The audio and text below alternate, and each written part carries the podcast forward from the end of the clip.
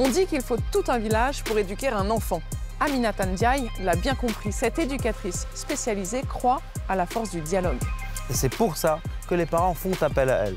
Elle nous amène dans le quotidien de son entreprise sociale SoParks pour pas de quartier.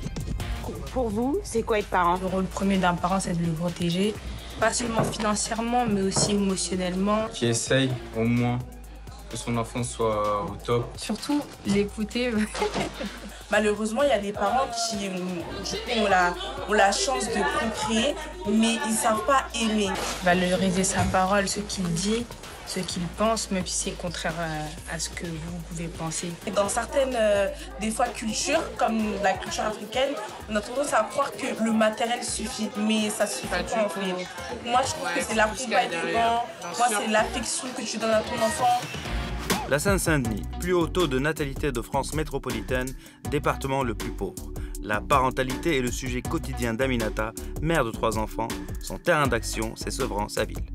Quand on parle de Sevran, on va beaucoup parler des bedottes, on va beaucoup parler des rougemont, on va beaucoup parler des, gros ensembles. Mais euh, on ne parle pas euh, de ces zones euh, pavillonnaires où derrière chaque maison se cachent aussi des familles, des, parents avec des difficultés. Les enfants fréquentent les mêmes écoles, fréquentent les mêmes collèges. Ça reste Sevran, quoi.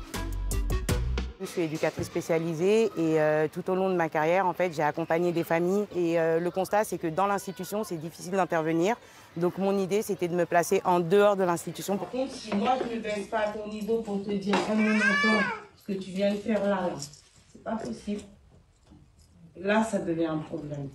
Et c'est ce qu'on disait la dernière fois quand on est venu parler de la violence dans les quartiers. Ce parc euh, se veut être une euh, entité qui va venir en renfort et en accompagnement euh, sur les leviers de la parentalité, de la citoyenneté, de l'éducation et de l'insertion, parce qu'on pense que tout est lié. L'idée, c'est d'accompagner à travers le débat qui est notre outil phare, les particuliers, les institutions, à prendre le taureau par les cornes et à arrêter de regarder ailleurs euh, là où il y a souffrance. Donc les parents sont en demande, dès lors qu'on est à leur écoute, qu'on se met à leur hauteur, qu'on ne les prend pas de haut. J'imagine qu'il y a un temps où on désamorce des choses. Il y a un premier temps qui, euh, qui passe vraiment par déposer la parole de façon libre.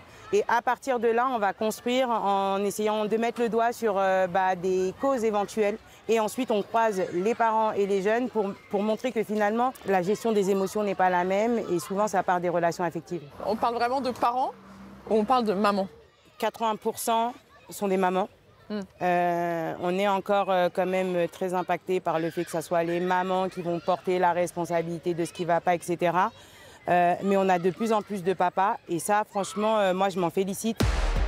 Park, c'est aujourd'hui une entreprise sociale. À la demande des parents, Aminata intervient désormais à domicile. Ce soir, le café des parents a lieu chez Nathalie, souverainaise aussi, mère de deux enfants. Tu vois, j'ai des petits mots euh, que je peux mettre au sol pour euh, relancer le débat. Tout est bon pour toi? Ouais. Hello, vas-y, viens, rentre. Bienvenue. En s'appuyant sur des jeux de rôle, Aminata et son mari mènent la discussion. Le thème abordé, comment faire face au harcèlement scolaire. Qu'est-ce qui fait qu'une personne harcelée ne parle pas? Ben, Dimanche soir, il me dit Maman, euh, et on lui a tenu des propos un peu, un peu racial. En CE2, il, est, ben, il se rendait pas compte en fait pour lui, c'était rien. Mais ça venait d'autres élèves ou ça venait d'une élève de sa classe Si je prends mon cas, je vais dire aux enfants Bon, te laisses pas faire. D'un autre côté, tu vois, les profs, ils vont pas accepter que je dise à mon enfant, tu te laisses pas faire. Après, le mot, il sait plus trop où il en est. Quand on dit à son enfant ne te laisse pas faire, qu'est-ce que ça induit, qu'est-ce que ça implique? Le levier le plus rapide, à mon sens, c'est d'intervenir sur les témoins. Indirectement, ceux qui sont témoins et qui pourraient être des sauveurs, entre guillemets, deviennent ceux qui attisent. Parce que s'il n'y a pas de spectateur, à quoi ça sert de jouer la pièce? Ben Avant que je connaisse euh, Ami, euh, je savais pas tout ça, je connaissais pas tout ça. Et depuis que je la connais, en fait, j'ose, dès qu'il y a un souci, j'ose prendre les devants, euh, d'aller voir euh, les responsables. Euh, même s'ils ont tort, je vais, je vais oser les affronter. Massy, en Essonne. Après plusieurs interventions dans le département, Sopax a mis en place une journée école des parents. L'approche se veut ludique et culturelle avec des contes du monde. Voir le monde de ses propres yeux est mille fois meilleur que n'importe quel rêve. Du théâtre et surtout des débats. Quand on prend un enfant qui n'est pas empathique au début, tu le mets au milieu d'autres enfants qui sont généreux et ça peut changer. On peut tous changer. Les parents peuvent rencontrer ici des enseignants, psychologues, éducateurs ou même policiers.